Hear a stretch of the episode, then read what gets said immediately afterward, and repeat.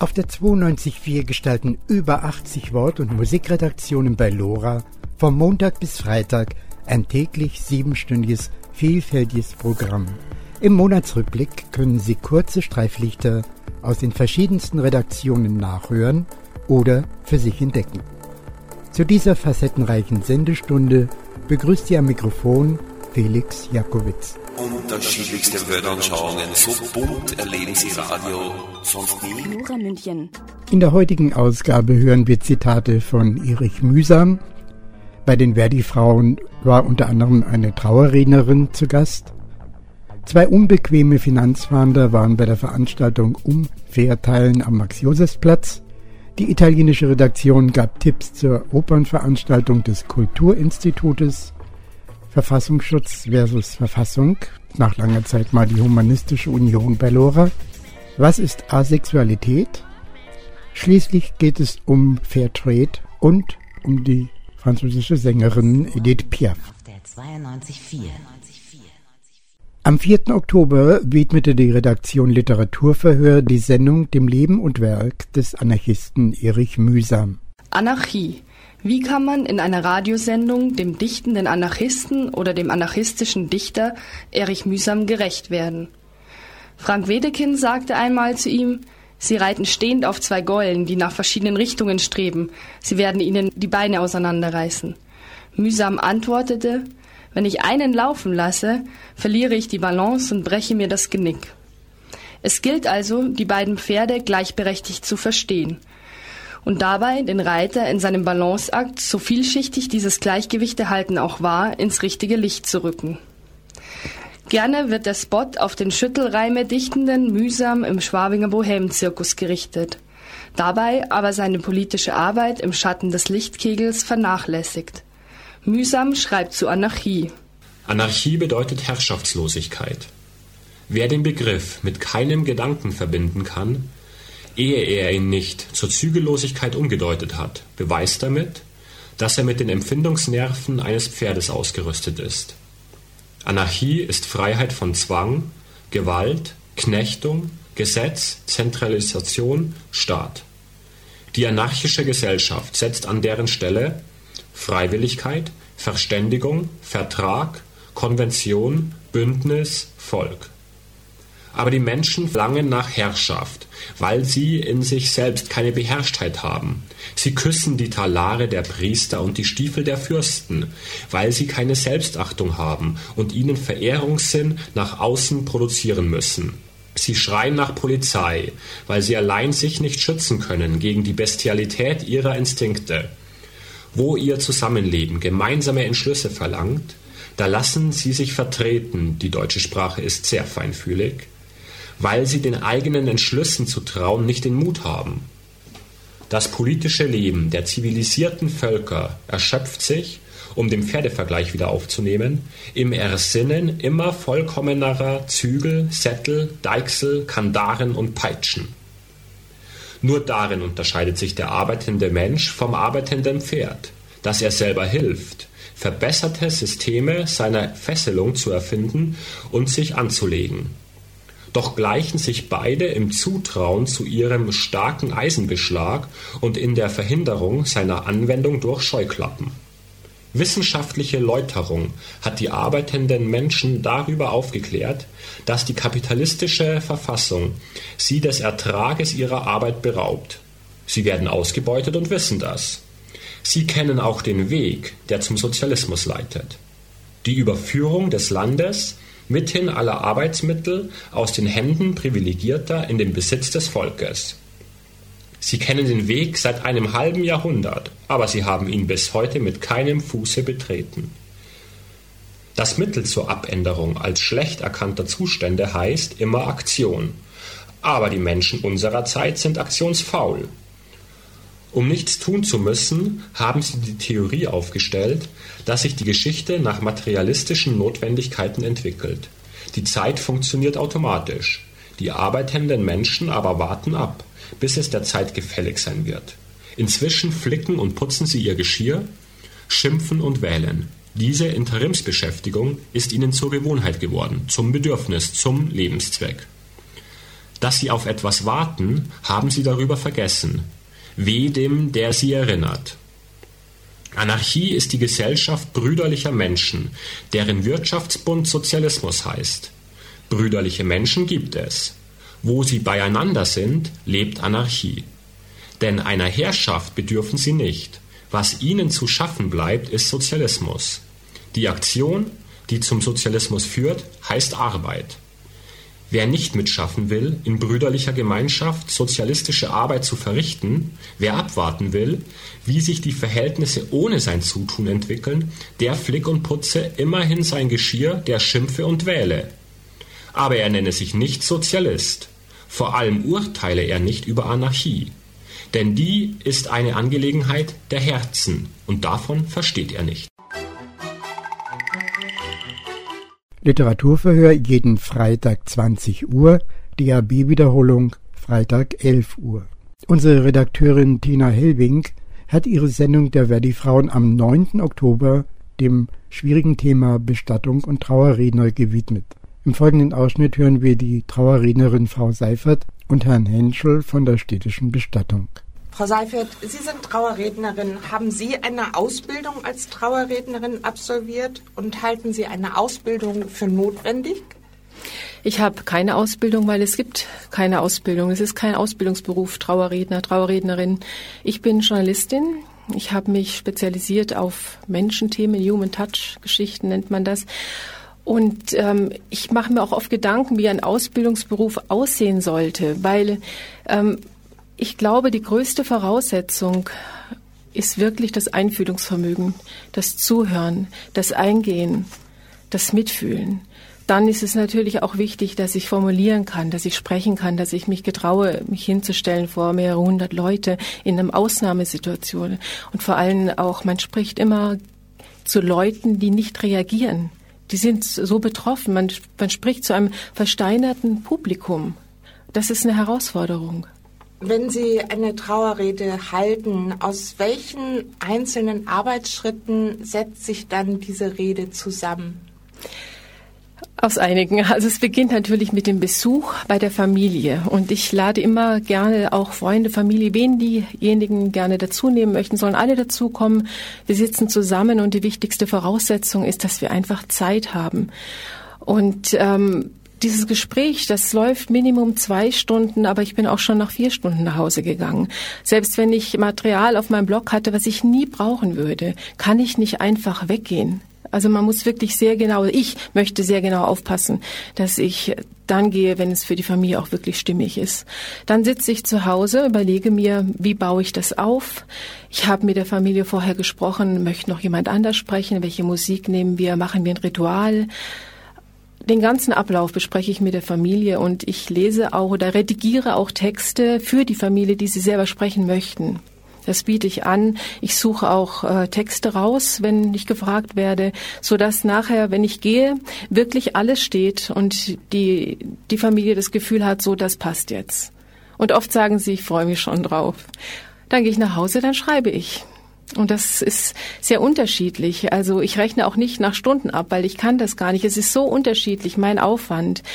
Und ich versuche, den Schwerpunkt immer auf diesen Mensch zu legen, auf dessen Charakter, Leben, Eigenschaften, damit einfach der wie im Raume ist. Das ist mir einfach unheimlich wichtig. Und ich denke, es gelingt auch manchmal, ich werde oft gefragt, woher ich den Verstorbenen so gut gekannt habe. Und ich sage dann, ich bin die Einzige im Raum, die ihn wahrscheinlich gar nicht gekannt hat. Aber ich habe zugehört. Ja, und Entschuldigung, aber natürlich noch das Halten der Trauerfeier, das pünktliche Dortsein, vielleicht ein bisschen Dekoration mit haben, kommt darauf an, welcher Bestatter den Fall betreut. Ähm, dass es einfach schön wird. Es ist mir wichtig, dass es rund und schön wird. Ich bin ja auch äh, Trauerrednerin und ich habe auf meiner Seite einen Preis stehen, ein Honorar von 320 Euro pauschal.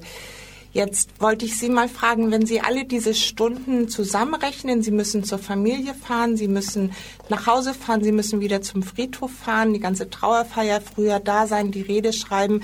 Wenn Sie mal zusammenrechnen, Was denken Sie, wie viele Stunden Sie an einer Rede sitzen? Also da muss ich jetzt lachen, weil ich weigere mich, das zusammenzurechnen, weil ich glaube, dann würde ich lieber putzen gehen. Das mache ich nicht. Also ich rechne nicht zusammen, weil ich habe auch wie Sie ein Pauschalhonorar, das liegt bei 300 Euro plus Mehrwertsteuer. Das ist einfach meine, mein Honorar, egal ob der Kunde, sage ich jetzt, eine Doppelzeit gebucht hat am Friedhof oder eine Einfachzeit. Je nachdem habe ich mehr Zeit, um eine Rede zu halten.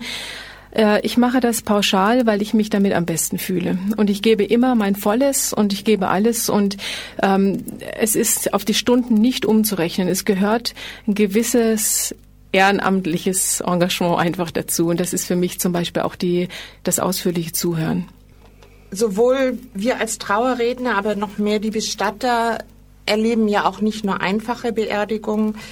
Ähm, da stellt sich die Frage, wie wir als äh, Tätige in diesem Bereich betreut werden. Herr Henschel, ähm, gibt es äh, bei den städtischen Friedhöfen und bei den städtischen Be Stadt, dann gibt es dort eine Betreuung, eine Begleitung der Mitarbeiter, eine Supervision. Gibt es dort Angebote von der Stadt? Ja, ja, ganz klar. Äh, wenn die persönliche Belastung zur Überlastung wird, sei es durch, äh, durch berufsspezifische, ich sage einmal ganz ehrlich, posttraumatische Belastungen, einfach durch, durch den Beruf, durch die Tätigkeit als solches, oder aber durch einfache Arbeitsüberlastung oder durch andere Gründe, dann haben wir seit zwei Jahren drei Jahren in etwa, innerhalb der Dienststelle konnte ich ein kollegiales Beratungsteam installieren.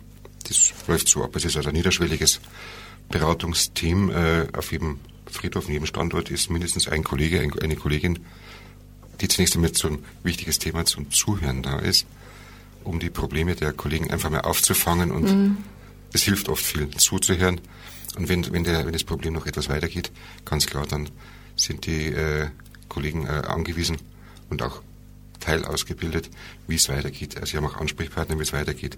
Ganz klar, innerhalb der Stadt München gibt es natürlich auch jede Menge Ansprechmöglichkeiten, wie zum Beispiel im psychosozialen Beratungsdienst, der ist also im Personalreferat angesiedelt. Die sind immer da, immer offenes Ohr, sind dann Profis, die äh, uns weiterhelfen können, wenn die Belastung einfach überlastend wird. Verdi-Frauen am zweiten Mittwoch im Monat um 19 Uhr. DAB-Wiederholung Mittwoch 9 Uhr. Man kann auf seinem Standpunkt stehen, aber man sollte nicht darauf sitzen. Erich Kästen. Lora München, das freie Radio montags bis freitags von 17 bis 24 Uhr auf UKW 92.4, fast rund um die Uhr auf DAB Plus und volle 24 Stunden lang im Internet. Im Vormonat veranstaltete der Störsender TV und die Aktion Umverteilen eine gut besuchte Demo am Max-Josefs-Platz. Neben Kabarettisten und Liedermachern standen auch zwei pflichtbewusste Finanzbeamte aus Hessen auf dem Podium – was ihnen widerfuhr, hören Sie in folgendem Ausschnitt aus der Sendung Trotz alledem vom 7. Oktober. In unserer Verfassung steht Eigentum verpflichtet. Es verpflichtet aber nicht nur dazu, auf der Maximilianstraße sich in die Besinnungslosigkeit voll zu kaufen. Koma kaufen in der Maximilianstraße ist nicht der einzige Sinn von Eigentum. Er ist dem Gemeinwohl verpflichtet. Und um das einzufordern, sind wir heute hier. Die Geldeliten in diesem Land, die wollen von ihrem Reichtum nichts abgeben. Sie können sich das leisten, weil sie sich Politiker leisten können, ganze Parteien leisten, weil sie sich ganze Länder leisten, um ihre Interessen durchzusetzen. Wir müssen gemeinsam dagegen kämpfen. Wir fordern Gerechtigkeit. Wir haben nicht über unsere Verhältnisse gelebt. Über ihre Verhältnisse haben diejenigen gelebt, die Billionen verzocken und ganze Länder in Geiselhaft nehmen. Das muss ein Ende haben. Mein Name ist Stefan Hanitsch, ich bin Erfinder und Redakteur von Störsender TV, dem Revolutionssender. Und ich freue mich, eine Reihe von großartigen Künstlern und Aktivisten vorstellen zu dürfen, die heute mit euch demonstrieren wollen und einheizen wollen. Dann beginnen zwei Menschen, die echte Helden sind, die als Finanzbeamte gekämpft haben, als Steuerfahnder. Und weil sie ihre Arbeit gemacht haben, wurden sie vom Land Hessen zwangspensioniert und psychiatrisiert bitte Rudolf Schmenger und Marco Wehner einen großen Applaus. Ich danke euch, dass ihr heute extra aus Frankfurt gekommen seid. Mein Name ist Schmenger. Ich war Steuerfahnder in Frankfurt, habe die Commerzbank mit meinen Kollegen durchsucht und wir mussten feststellen, dass die Commerzbank nicht nur Beihilfe zur Steuerhinterziehung geleistet hatte, sondern auch Steuerhinterziehung in der Sache. Wir haben in diesem Gesamtverfahren über eine Milliarde in die Staatskassen gespült. Das hört sich erstmal gut an. Aber wir müssen die Bevölkerung in Kenntnis setzen, dass diese Verfahren nicht justiziabel waren. Das heißt, der Staat ist auf diese Verfahren gar nicht vorbereitet. Wir haben gar nicht das Personal, das wir bräuchten, um diese Banken so zu prüfen, wie der Gesetzgeber das vorsieht. Und wir erleben ja diese Skandale bis zum heutigen Tage. Es ist unerträglich, was die Banken hier in Deutschland sich leisten. Es ist unerträglich, dass der Staat kapituliert. Und Sie haben selbst hier in Bayern erlebt, zu was Banken fähig sind. Ich darf nur daran erinnern, dass ein Anzeigerstatter, Gustl Ferdinand Mollert, siebeneinhalb Jahre verräumt wurde. Der Staat hätte die Option, das Geld einzunehmen. Das Geld liegt auf der Straße. Wir müssen nur die Gesetze konsequent anwenden. Die Steuerfahndung Frankfurt hatte damals ihr eigenes Finanzministerium durchsucht. Sie hatte auch Ermittlungen geführt gegen Verantwortliche der CDU. Wie Sie sich erinnern können, gab es ja in Hessen den CDU-Parteispendenskandal. Und wir haben in Frankfurt natürlich auch Ermittlungen gegen die Banken geführt. Das hat dazu geführt, dass insgesamt 15 Steuerfahnder die Steuerfahndung verlassen mussten. Wir haben Landtagsabgeordnete in Hessen gehabt, die selbst Steuerverfehlungen begangen haben. Ja, wir haben momentan sogar einen Landtagsabgeordneten, der rechtskräftig verurteilt wurde wegen Steuerhinterziehung und noch im Landtag sitzt. Es ist einfach skandalös, was in Hessen abläuft.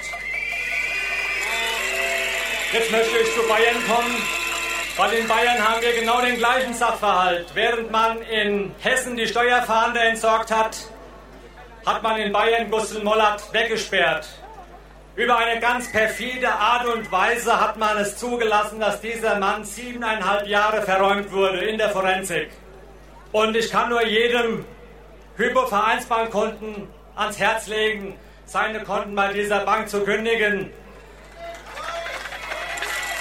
Diese Bank hat akzeptiert, dass dieser Mann weggesperrt wurde, obwohl sie wusste, dass der Mann recht hatte, obwohl sie wussten, dass ihre eigene Bank Rechtsbeugung, Straftatbestände begangen hatte. Und nicht nur in Deutschland, auch in Amerika. Das kann doch jeder nachlesen. Jeder weiß über die kriminelle Handlung der Hypovereinsbank. Und wenn man meint, dass die Hypovereinsbank mittlerweile zur Besinnung gekommen wäre, so muss ich Sie leider in Kenntnis setzen, dass mir Unterlagen vorliegen, dass die Hypovereinsbank momentan sogar einen Bankkunden psychiatrisieren zu lassen. Ich fordere die Bank nochmals auf, von diesen, ich will sogar so weit gehen, vorsätzlichen kriminellen Handlungen abzuweichen und wieder zur Besinnung zu kommen und sich zu unserem Rechtsstaat zu bekennen. In eigener Sache müssen wir auch hinterfragen, wie einfach es ist, wie Menschen verschwinden über Falschgutachten, über Aktengutachten, indem man über die Psychiatrisierung gesunde Menschen letztendlich auf eine sehr lange Odyssee schickt. Wir haben diesen Falschgutachter entlarvt. Trotzdem wird dieser Falschgutachter bis zum heutigen Tage, obwohl er rechtskräftig wegen Ausstellung falscher Gesundheitszeugnisse verurteilt wurde, immer noch durch das Land Hessen für die Begutachtung eingesetzt. Ich gebe das Wort jetzt weiter an meinen Ex-Kollegen Marco Wehner. Dankeschön. Hallo Ja, mein Name ist Marco Wehner. Ich war auch Steuerfahnder in Frankfurt wie mein Kollege. Und ich denke, das kann nicht sein, wenn man dem Kapital zu nahe rückt, dass man dann eben diese Beamte kurzerhand kalt stellt. Und aus diesem Grund muss nicht nur eine Umverteilung, es muss auch ein Umdenken stattfinden, damit einfach hier endlich mal ein Wechsel vollzogen wird. Danke sehr.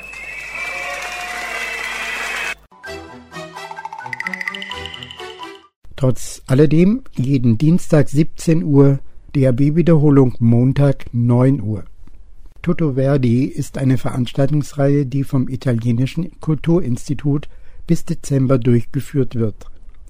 Am 1. Oktober sendete Lora Italiana ausführliche Info.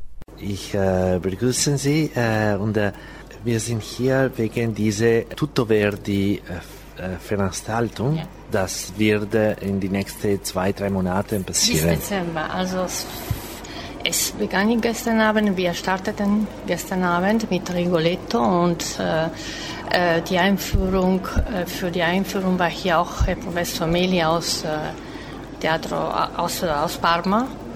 Und äh, die letzte Oper wird dann im Dezember gezeigt. Alle Opern werden im Italienischen Kulturinstitut, äh, sagen wir so, die Filmvorführung wird bei uns stattfinden. So alle, äh, alle, Opern alle also Filmvorführung natürlich, das ist nicht, ja genau. Aber sie sind äh, sehr gut äh, gespielt. sehr, eine sehr gute, sehr ganz toll. Also wirklich, die Inszenierung war wunderbar gestern Abend und so sind auch alle anderen. Ja, die, die alle Leute, die ja, hier die gekommen sind, gesagt, haben ja, gesagt, es genau, war wunderbar. Ja. Es war eine sehr schöne, sag mir so, Aufführung. Und wer hat diese Einführung organisiert? Der äh, Institut? Ja, Institut? wir dann äh, natürlich äh, die Volkshochschule, weil die Volkshochschule hat auch mitgemacht gestern Abend, heute und noch. Äh, wir haben noch, glaube ich, eine oder zwei Veranstaltungen gemeinsam. Sie haben auch noch andere hier in, ähm, im Gasteich. Und, äh, und dann Unitel Klassiker. Und, äh, Unitel Klassiker ist eine... Ja, Unitel Klassiker hat, äh, diese Opern werden dann überall in der Welt gesehen, also das ist... Äh, ähm, und äh, die Opern wurden dort aufgenommen, also die wurden, das ist eine Zusammenarbeit, eine Kooperation zwischen Teatro Reggio di Parma und äh, Unite Klassiker. Und in Parma ja. gibt es die, die, die beste. Ja, es war sehr schön, ja. Fast alle Opern sind dort aufgeführt äh, worden, also die wir zeigen. Ich glaube, bis auf zwei, ich weiß jetzt nicht so ganz genau, aber zwei. Und sonst sind sie alle dort aufgenommen worden, ja. Mhm. Okay, so für alle Leute, die sind äh, äh, begeistert für Verdi, das ja, sind so viele. Sie sollten bei Instituto Italiano kommen? Zu uns kommen, also ah. selbstverständlich, weil wir, ähm, also nächste Woche haben wir zwei Opern bei uns, also da steht auch geschrieben, äh, erstmal, darf ich mal sagen, erstmal auch, wir starten um, ich glaube, das ist um ja, 16 Uhr, das ist bei uns. 16 Uhr haben wir Un giorno di regno und 19 Uhr La Traviata. Und okay. dann, also die Woche drauf und manchmal haben wir sogar vier Opern in der Woche, auch freitags. Man, man muss sich natürlich das Programm ganz genau angucken. Und wenn äh, Leute können nicht das sehen, sie könnten auch die Opern äh, kaufen. Ja, genau, das sind CDs, CD zu kaufen heute Abend oder dann auch im Institut. Also da auch bei dem Institut, ja, ja, ja, man kann auch wieder kommen und dann, ich denke schon, ja, dass es auch dann bei uns möglich sein wird. Vielen Dank. Ja, bitte schön zu danken und ich hoffe, Sie kommen auch. Danke. Lora Italiana am ersten Dienstag 21 Uhr. DAB-Wiederholung Freitag 13 Uhr.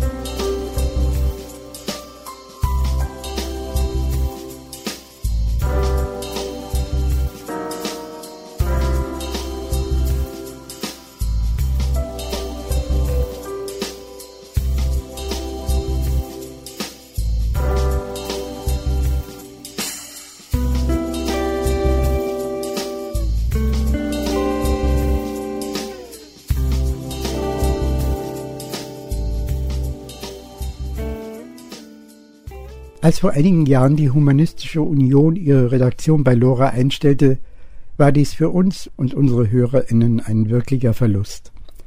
In der Sendung Trotz alledem vom 15. Oktober hat Dietmar Freitsmiedel den Landesvorsitzenden der Humanistischen Union Baden-Württemberg, Dr. Udo Knaus, interviewt und fragte, warum man auf den Verfassungsschutz verzichten kann. Ja, das ist eine Entscheidung, die nicht leicht gefallen ist, die lange Diskussionen hinter uns gelegen gebracht haben und die eigentlich jetzt auch keine neue Entscheidung ist. Die Humanistische Union, die als Bürgerrechtsorganisation in sich um die Grundrechte von Bürgern gekümmert und gesorgt hat, hat in den 80er Jahren und 70er Jahren schon immer das problematische Verhältnis der Verfassungsschutz, des Verfassungsschutzes und dessen Ämter zu unserer Verfassung erkannt und wir haben damals Reformvorschläge gemacht, um den Dienst besser kontrollierbar zu machen. Das hat sich über die Jahre hinweg als nicht realisierbar. Äh, die Behörde war nicht reformierbar, weil sie sozusagen systemisch schief demokratisch angelegt ist. So haben wir seit 1991 bei uns im Verband Verbandsmeinung, dass die Ämter für Verfassungsschutz einfach abzuschaffen seien und zwar ersatzlos.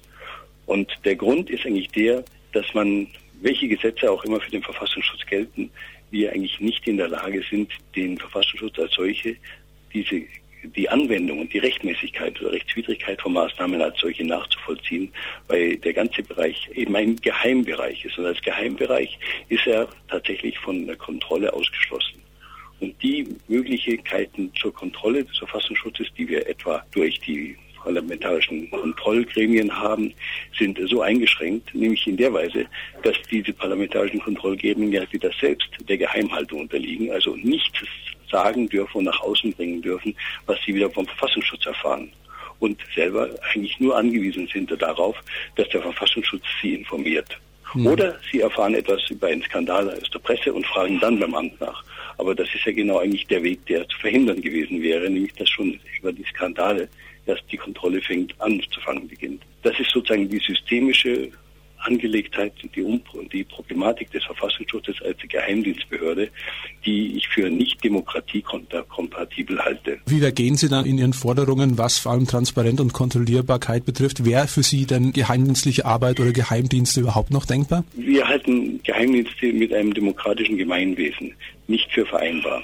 Es gibt sie natürlich doch, wie es immer nicht wünschenswerte Situationen gibt. Wir müssen damit umgehen. Und wir haben gesehen, dass die, dass die Heimdienste das, was sie hier für unser Gemeinwesen bringen, dass sie nicht nur sozusagen überflüssig sind. Es gibt genug andere Behörden, Polizeibehörden, es gibt Staatsanwaltschaften, es gibt auch andere, andere gesellschaftliche Behörden und äh, die Aufgaben der Sicherheitswahrnehmung wahrnehmen, sodass wir dafür den Verfassungsschutz nicht brauchen. Wir brauchen ihn nicht als Vorfelderkennung, weil der Verfassungsschutz als Vorfelderkennung erkennt sowieso nichts, außer er liest halt eben, wie der normale Bürger, auch die Zeitungen und erfährt dann daraus hin, dass er, dass da bestimmte Problematiken sich entfalten. Der Verfassungsschutz ist immer in seinen Tätigkeiten, wenn man auch die Berichte liest, hinten dran. Er ist da ist er noch nicht mal gut, denn wenn man liest, was solche wissenschaftliche Projekte über solche Rechtsextremismusforschung erbringen, dann gehen die wesentlich tiefer und wesentlich systematischer in die Problematik rein, als das die Verfassungsschutzbehörden jemals in ihren Berichten gekonnt haben. Die schreiben halt höchstens ab, aber ich denke,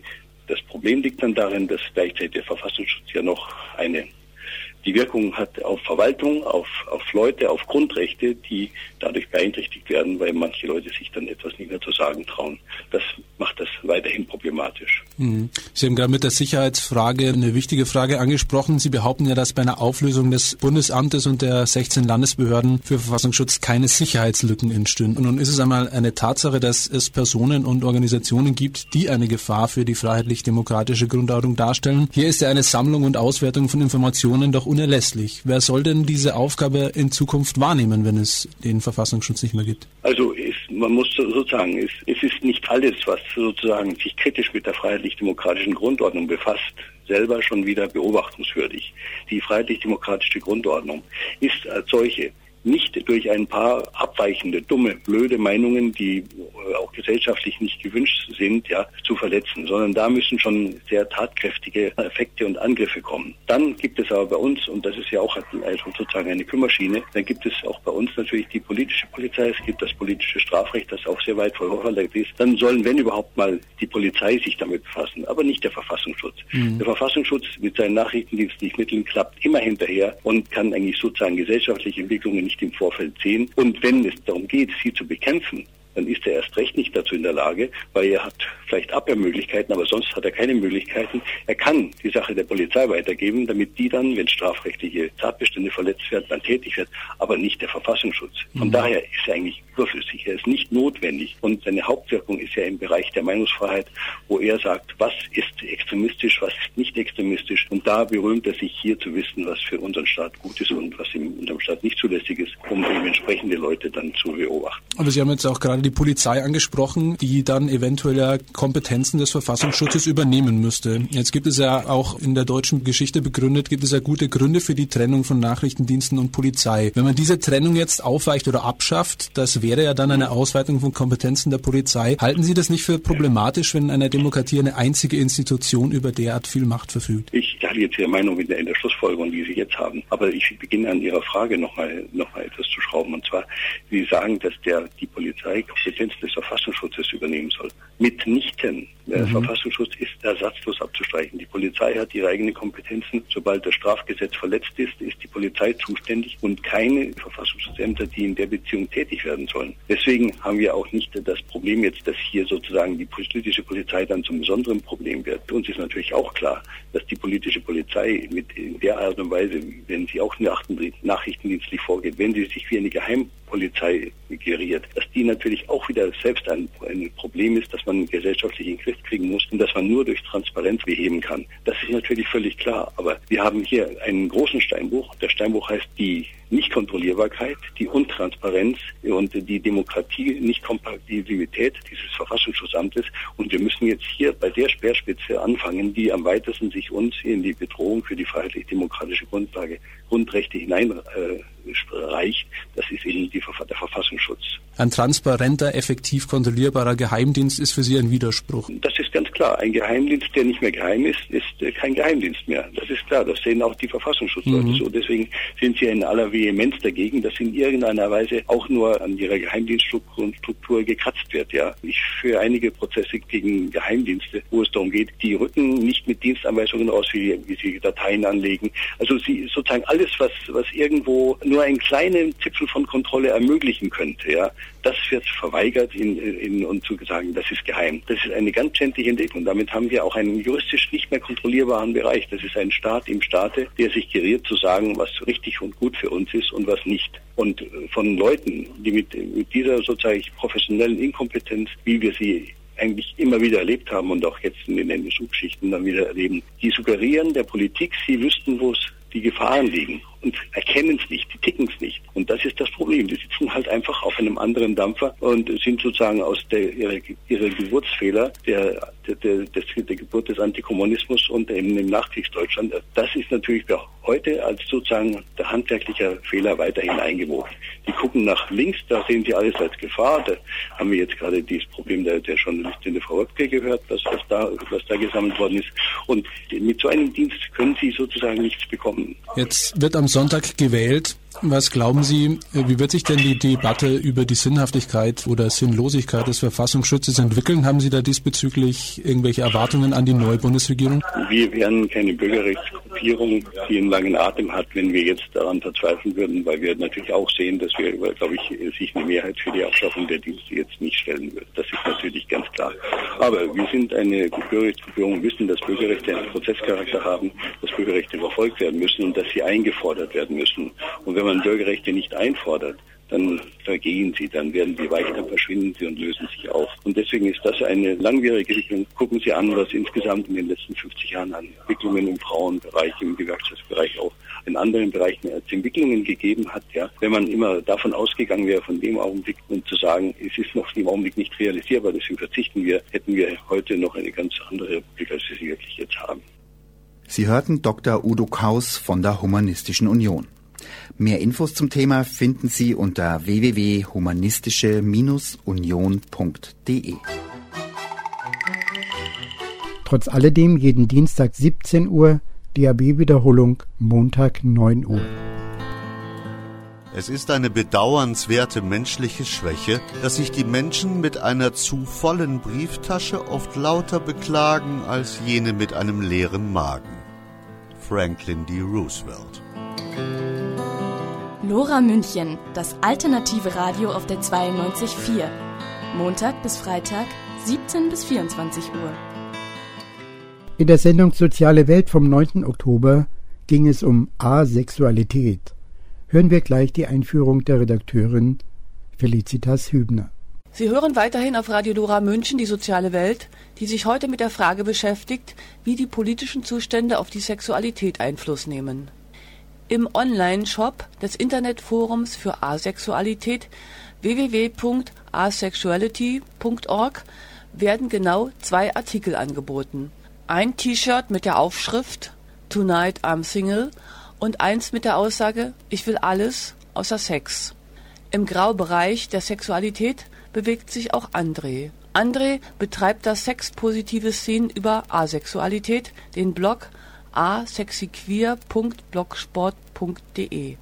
Die erste Frage, die Radio Lora stellte, war natürlich, was Asexualität ist. Asexualität ist eine sexuelle Orientierung, also das gehört halt einfach in die Reihe von Homosexualität oder Heterosexualität oder Bisexualität, wo eben sexuelle Orientierungen beschreiben, zu wem man sich sexuell hingezogen fühlt. Beschreibt eben Asexualität eine sexuelle Orientierung, wo sich jemand ähm, zu niemandem sexuell hingezogen fühlt. Ich habe gelesen, Asexualität geht in zwei Richtungen. Einmal mit gar keinem Interesse an Sex und im anderen Mal, dass man zumindest mit sich selbst Sexualität betreibt ich glaube, es gibt so total viele so Vorannahmen, wie denn jetzt irgendwie Menschen genau sind, die sich als asexuell definieren und mit dem Sex mit sich selbst haben, ist es halt so, dass es halt verschiedene Umfragen und Studien gab, irgendwie, wo Menschen, asexuelle Menschen gefragt wurden, ob sie masturbieren oder nicht. Und das machen asexuelle Menschen genauso häufig wie homosexuelle oder heterosexuelle Menschen auch. Also das hat ja eher was mit einem selbst zu tun und nicht eben mit Leuten von außen oder zu wem man sich sexuell hingezogen fühlt. Und dann gibt es tatsächlich irgendwie asexuelle Menschen, die überhaupt kein Bedürfnis danach haben, Sex mit anderen Leuten zu haben. Und dann gibt es aber auch asexuelle Menschen, die fühlen sich zwar nicht zu anderen Menschen sexuell hingezogen, und für die gibt es aber trotzdem Sachen an Sexualität, die die spannend finden. Oder die haben Sexualität irgendwie, weil sie vielleicht eine Liebesbeziehung mit einer Person haben, die sexuell orientiert ist und dann gehen die irgendwie Kompromisse ein. Da gibt es unterschiedliche Gründe, warum asexuelle Menschen Sex haben. Aber es gibt welche, die haben halt eben auch Sex. Gibt es Schätzungen, wie viele Menschen davon betroffen sein könnten? Mhm, also die aktuelle Zahl, die immer genannt wird, ist ein Prozent der Menschen sind asexuell. Wo könnten die Ursachen dafür liegen? Ähm, zum Beispiel an der übersexualisierten Gesellschaft oder schlechten Erfahrungen oder man ist eben einfach so geboren worden? Also ich denke, dass es da keine Ursachen von außen wirklich für gibt. Dann müsste man sich halt eben auch fragen, warum gibt es Menschen, die heterosexuell sind? Wie ist das passiert? Gibt es da irgendwelche Ursachen von außen oder warum gibt es Leute, die homosexuell orientiert sind? Also ich glaube, entweder gibt es für alle Orientierungen irgendwie Gründe oder vielleicht auch für keine so wirklich, aber dass jetzt asexuelle Menschen öfters gefragt werden, was ist denn der Grund, dass Menschen halt auch nicht respektieren können, dass es Asexualität einfach als Orientierung gibt und dass es dafür keine bestimmte Ursachen geben muss, das scheint irgendwie noch vielen Leuten schwer zu fallen. Muss Sex sein, um ein erfülltes Leben zu führen? Wenn ich mich mit asexuellen Leuten unterhalte oder auf Avon zum Beispiel, dem größten Forum für Asexualität lese, dann beschreiben da Menschen eher, dass sie total glücklich sind, ohne Sexualität zu haben. Denen fehlt ja irgendwie nichts. Also ich glaube, es gibt halt eben so eine, das nennt sich sexuelle Appetenzstörung. Das ist dann eher das, wo Leute halt sich eigentlich zu anderen Menschen sexuell hingezogen fühlen, aber zum Beispiel keine Erregung bekommen können oder halt während der Sexualität irgendwie negative Gefühle haben oder so. Und ich glaube, die Menschen leiden darunter, aber wenn jemand jetzt sich gar nicht zu anderen Leuten sexuell hingezogen fühlt, leiden die Menschen nicht daran, dass sie keine Sexualität haben. Die leiden vielleicht eher darunter, dass es so schwer ist, Menschen zu finden, die sich eine asexuelle Partnerschaft vorstellen können oder leiden vielleicht an dem Unverständnis der Gesellschaft. Da Sexualität allein der Weitergabe des Lebens beim Geschlechtsakt dienen solle, würden schon homosexuelle Handlungen angeblich gegen dieses Gesetz verstoßen. Homosexuelle Menschen wurden lange Zeit verfolgt und kriminalisiert und sie kamen wegen ihrer sexuellen Orientierung sogar in Gefängnisse und Konzentrationslager. Bei asexuellen Menschen entfällt ja beides, die Sexualität und die selbstgezeugten Nachkommen. Welche Anfeindungen erfahren asexuelle Menschen? Also ich glaube, was halt für asexuelle Menschen immer wieder schwierig ist, ist, dass sie halt so unsichtbar sind. Viele Menschen schreiben irgendwie, dass sie so total darunter gelitten haben, dass sie halt dachten, irgendwas stimmt mit denen nicht und die sind die einzigen, denen so geht. Und ich glaube, das ist halt irgendwie was, was blöd ist, wenn man halt ständig damit konfrontiert wird, dass die Sexualität so eine wichtige Rolle zu haben scheint für viele und dass man sich dann vielleicht so total alienmäßig und nicht dazugehörig fühlt. Und ich glaube eben dann auch, dass man mit so viel Unverständnis auch klarkommen muss. Also dass Menschen halt dann wirklich einem einreden, aber das doch bestimmt noch nicht den oder die richtige Partner oder Partnerin gefunden oder dir ist bestimmt irgendwas Schlimmes passiert als Kind, vielleicht hast du Missbrauchserfahrung gemacht oder so. Und ich glaube, das ist eher schlimm, wenn einem so ein Glücklichsein abgesprochen wird oder man das Gefühl hat, man existiert gar nicht, weil man so unsichtbar mit seiner Orientierung ist. Wie geht die Gesellschaft mit diesem Phänomen der Asexualität um? Ich finde, immer mal wieder wird das thematisiert, dass es Asexualität gibt.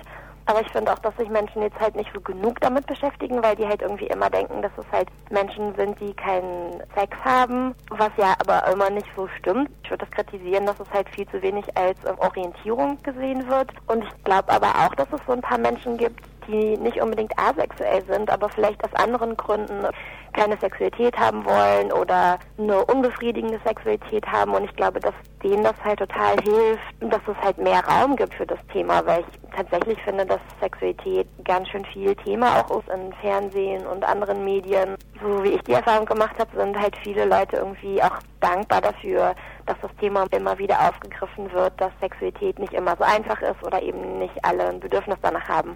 Würdest du sagen, dass sich die sogenannten Normalen dadurch bedroht fühlen? Also ich habe das schon erlebt, dass Menschen auf jeden Fall das nicht so total einfach finden, das zu akzeptieren, dass es halt Menschen gibt, die asexuell sind. Ich glaube, weil das halt, weil Sexualität für total viele Menschen halt so Liebesbeziehungen ganz, ganz, ganz fest dazugehört. Und wenn die dann mitkriegen, dass es halt Menschen gibt, die da kein Bedürfnis nach haben, denen das auch wichtig ist, dass, dass das Bedürfnis ernst genommen wird, glaube ich schon, dass es auch Menschen irgendwie Angst machen kann.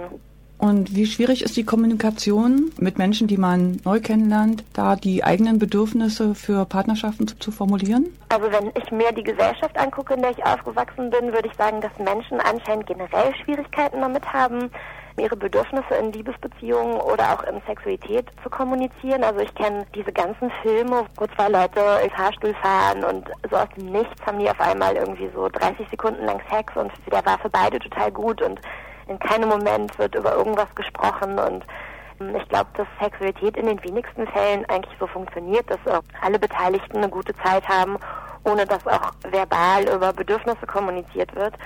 Ich glaube, da haben asexuelle Menschen ähnliche Probleme wie anders orientierte irgendwie auch, dass Kommunikation nicht genug Stellenwert eingeräumt wird. Ich würde mir das wünschen, dass halt Menschen viel, viel mehr dazu ermutigt werden, auch über Bedürfnisse zu sprechen und die sind ja auch nicht jeden Tag gleich und genau, fände das total gut, wenn sich das für alle einfach ändern würde.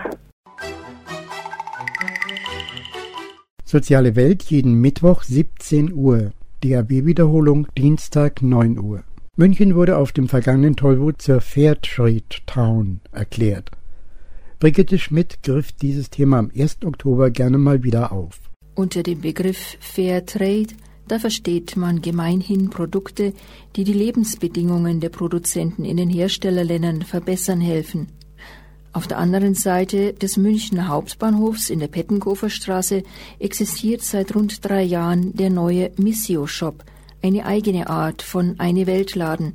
Ich schaute kürzlich vorbei und fragte die Shopleiterin Nadine Burs-Müller, wie viele Produkte eigentlich zu haben sind.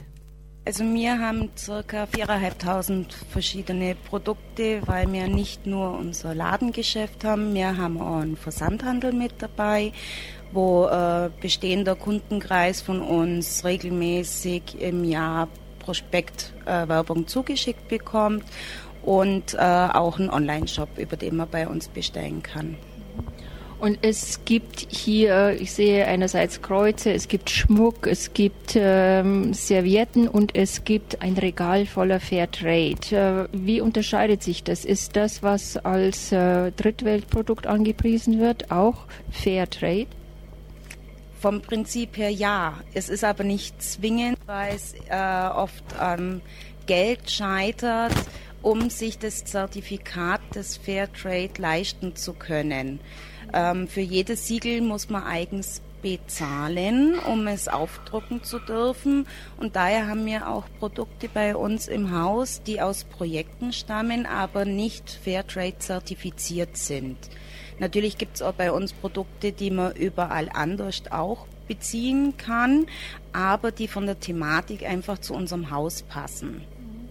Jetzt habe ich festgestellt, es gibt ja alle möglichen eine Welt Läden, es gibt äh, so und so viele Pfarreien, die auch Fairtrade-Produkte anbieten und es gibt unterschiedliche Preise. Wie erklären Sie sich das? Also gerade bei den Verkäufen, die meistens am Sonntag nach der Kirche dann organisiert werden, ist es einfach so, ähm, dass die Leute natürlich schauen wollen, so viel wie möglich an Umsatz zu machen, um den Überschuss den Projekten, die sie fördern, zukommen zu lassen.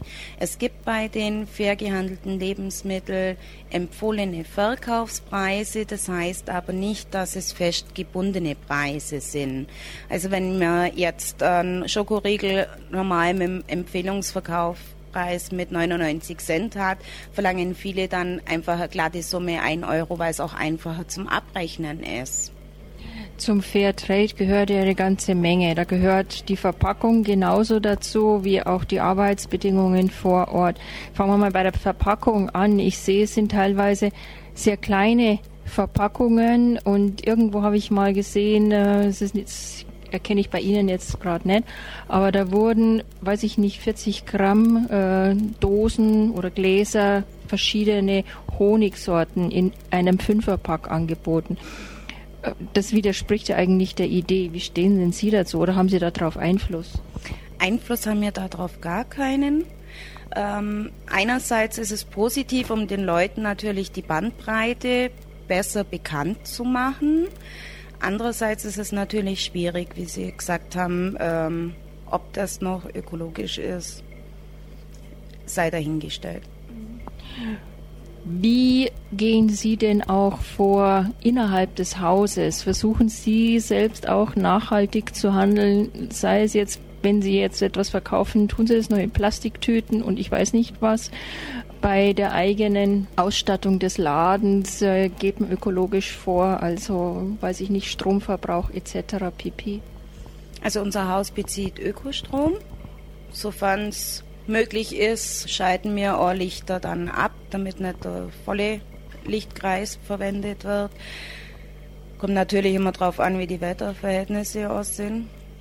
Wir achten selber sehr drauf. Wir verwenden Verpackungsmaterial zum Beispiel für den Versand wieder von Lieferungen, die wir auch erhalten haben. Wir versuchen, Plastiktüten zu vermeiden. Immer geht's nicht. Und ansonsten können wir immer bloß appellieren an die Leute, die zu uns kommen, ihres mit dazu zu tun. Der Laden hier in der Pettenkoferstraße ist jetzt ein Dreier.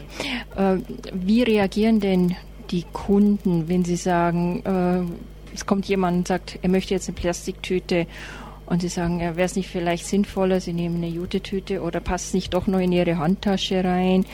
Wie reagieren Kunden? Also die meisten Kunden habe ich die Erfahrung gemacht, die kommen zu uns und haben ihre eigenen Stoffbeutel schon mit dabei. Wenn sie es nicht haben und das Wetter es auch zulässt, wir haben auch Stoffbeutel von Missio im Haus, ist gar kein Thema. Äh, wir geben halt dann Plastiktüten raus, wenn draußen Regen ist und Bücher verpackt werden. Es muss halt dann die Ware trotzdem geschützt sein. Und immer geht es halt nicht in der Papiertüte.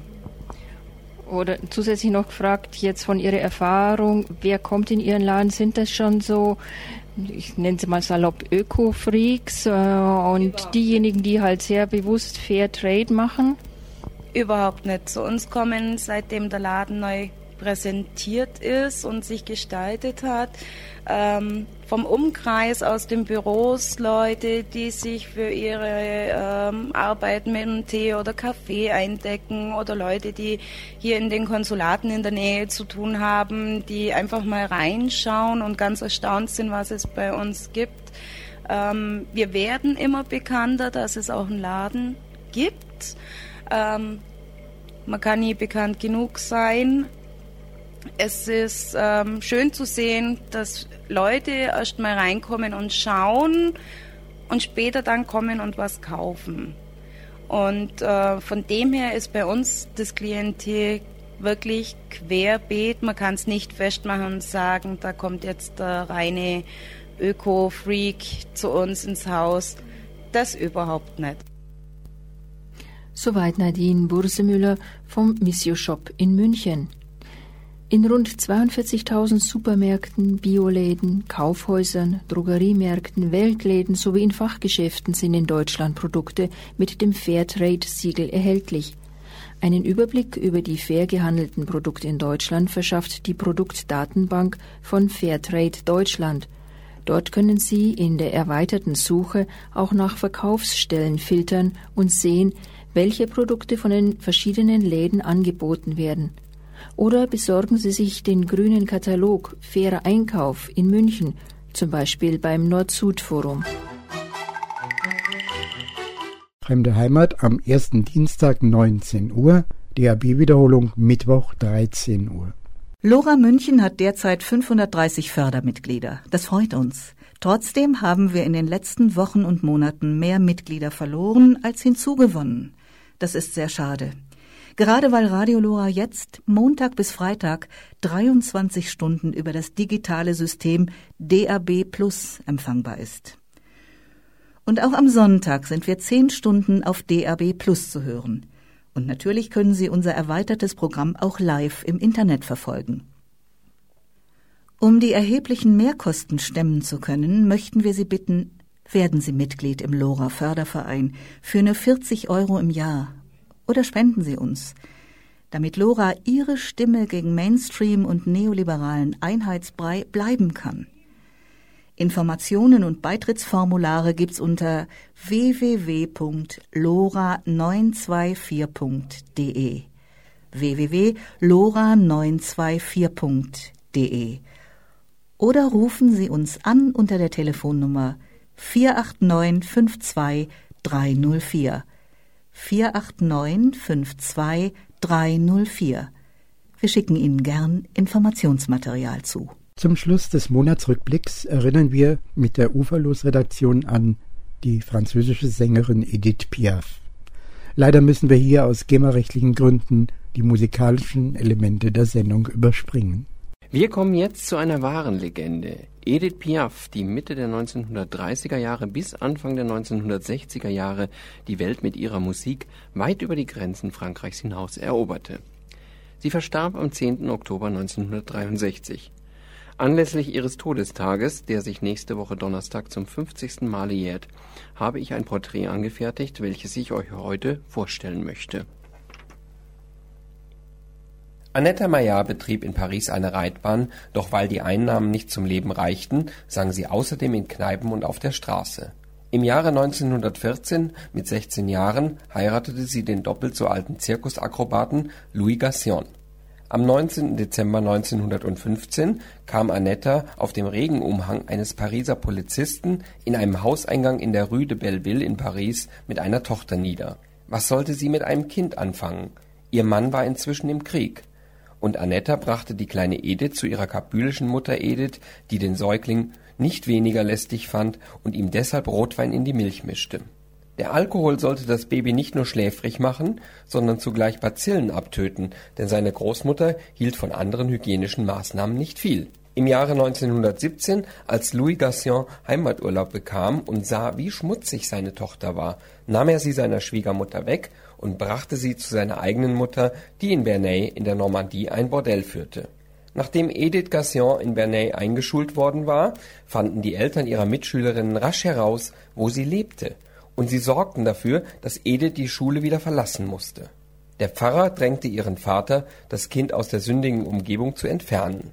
Von da an begleitete Edith ihren Vater, der weiterhin mit dem Wanderzirkus herumzog, und assistierte ihm abends in der Manege. Alle drei Monate eine neue Mutter. Seine Geliebten, die mehr oder weniger nett zu mir waren. Zitat Edith Piaf. Zur Schule konnte sie nur gehen, wenn sie wenigstens ein paar Tage an einem Ort blieben. Im Jahre 1931, im Alter von 15 Jahren, verließ Edith ihren Vater nach einem heftigen Streit und schlug sich als Straßensängerin in Paris durch. Dabei freundete sie sich mit der ein paar Monate jüngeren Simone Berthieu Moment an, die ebenfalls obdachlos war und an Straßenecken sang.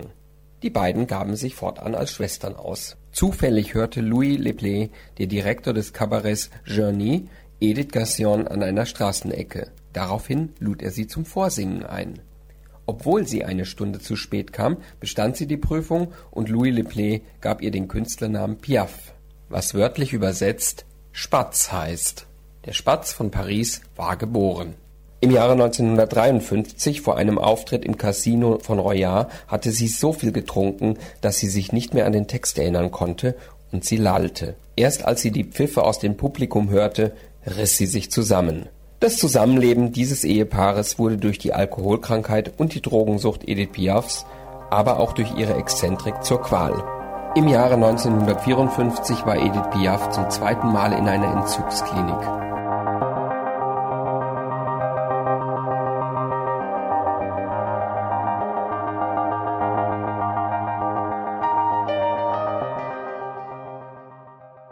Bis zum nächsten Monatsrückblick in vier Wochen verabschiedet sich der für die Auswahl verantwortliche Redakteur Felix Jakowitz.